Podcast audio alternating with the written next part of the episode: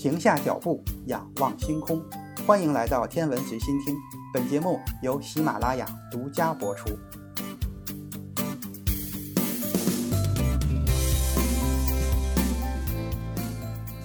前面的几期有关中国古代天文学的节目中，咱们提到了新石器时期的陶寺天文台和马王堆汉墓的帛书《五星占》。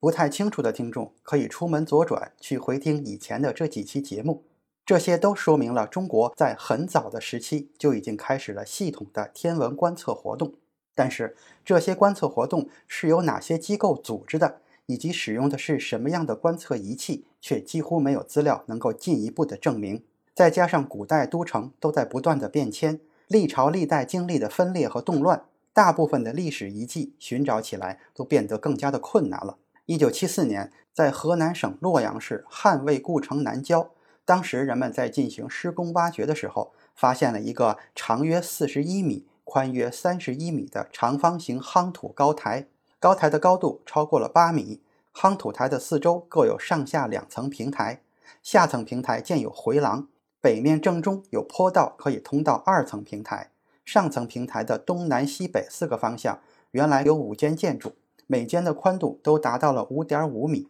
遗留下来的西面建筑的墙壁涂刷了白色的墙粉，东面涂刷了青色的墙粉，南面建筑的铺地砖上有朱红色粉的痕迹。这种按照方位的施粉方法，与崇拜东青龙、西白虎、南朱雀、北玄武的四灵习俗有关。洛阳的灵台遗址是中国现存的最古老的皇家天文台遗址之一，这里曾经汇集了几百名科学家。数学家、天文学家、气象学家和星战师，他们仔细地观察着天空中最细微的变化，并对这些现象进行解释。整个灵台的遗址面积约为四万平方米，始建于东汉时期。当时的都城已经从长安向东迁至洛阳。灵台是当时最大的天文台，是太史令的下属机构。东汉伟大的科学家张衡曾经两次任职太史令。亲自参与主持领导过当时洛阳灵台的天象观测和天文研究。灵台连续使用达二百五十余年，为我国古代天文学的发展做出了巨大的贡献。张衡不仅是天文学家，还是一位杰出的发明家。至少我们知道他制造过的地动仪和漏水转浑天仪。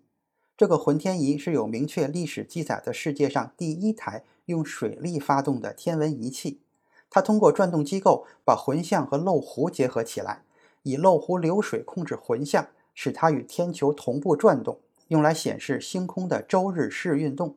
漏水转浑天仪还有一个附属机构瑞轮明蔡，由转动装置和浑象相连，实现机械日历功能。中国现存最早的浑天仪制造于明朝，陈列在南京紫金山天文台。非常遗憾的是。张衡的漏水转浑天仪至今也没有发现任何的线索，在他的著作中也只有一小部分内容被保存下来。当时已经能够制造出非常复杂的观测仪器，但至今还没有发现任何保存下来的实物痕迹。这与古希腊的情况有些类似。这些天文学仪器，例如浑仪或星盘，如果没有当时的任何资料的话，恐怕很难使它们重现。而在已经发掘的墓葬中，也几乎没有出土过类似的天文仪器。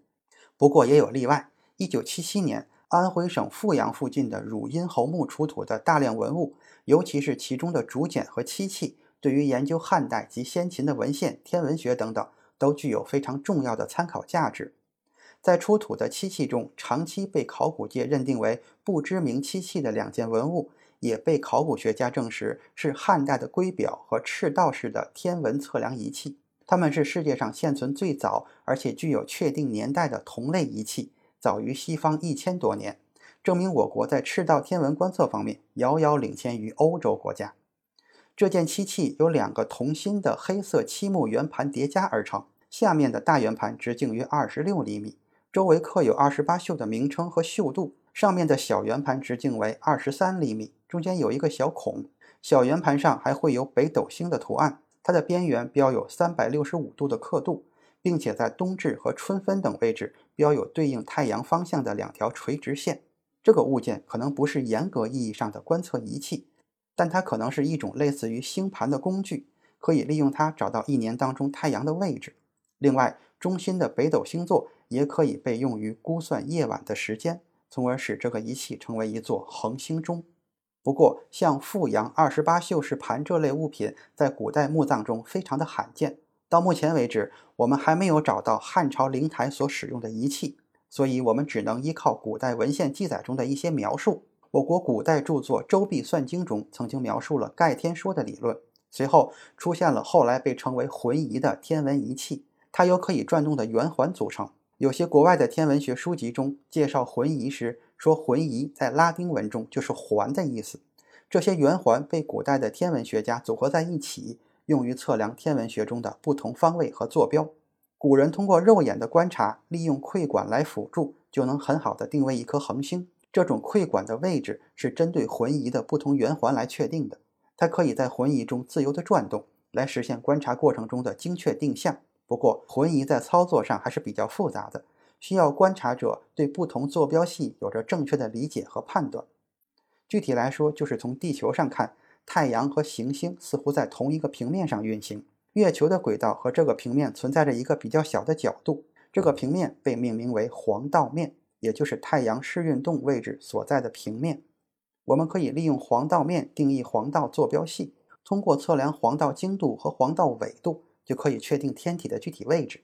黄道坐标系特别适合太阳系内的行星和天体，因为它们的轨道都非常接近黄道面，它们的黄道纬度经常接近于零。如果我们在晚上观测恒星，就会看到它们也会在不停地移动。这种运动是由地球绕地轴自转引起的，特别是在北半球。如果我们看向北方的天空，就可以看到恒星围绕着一个固定的点在旋转，这个点位于北斗星和仙后座之间，所以赤道北天极以北极星附近为标志，是地球自转轴对应在天球上的极点。同样的，在南半球，恒星也是绕着一个固定的点在旋转，就是南天极，与地轴垂直的平面位于这两个天极之间，正好与地球的赤道重合。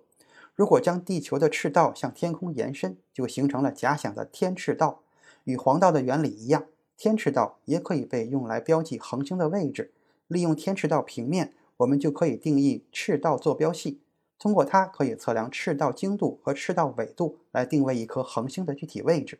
古希腊人习惯使用黄道坐标来记录恒星的位置。与古希腊的天文学传统不同。中国古代的天文学家则一直偏爱更为简便的赤道坐标，这其中的原因在于中国人强调天子的重要性，他们是上天在人间的代言人。由于整个国家都是围绕皇帝来维持统治的，所以对于天上星星的记录也要围绕着某一个点展开。因此，人们在赤道北天极附近设立了紫微垣，就是天帝居住的地方。中国古代皇宫大多都象征着紫微垣，命名也都类似。比如西汉的未央宫、隋唐洛阳紫微城、明清故宫紫禁城等等。因为上述原因，选择富有特殊含义的赤道北极点，中国古代以赤道坐标系为基础的天文传统才得以形成。这种最适合恒星观测的坐标系，欧洲一直到十七世纪的近代才正式开始采用，而中国则在两千年前就已经自发地选择了它。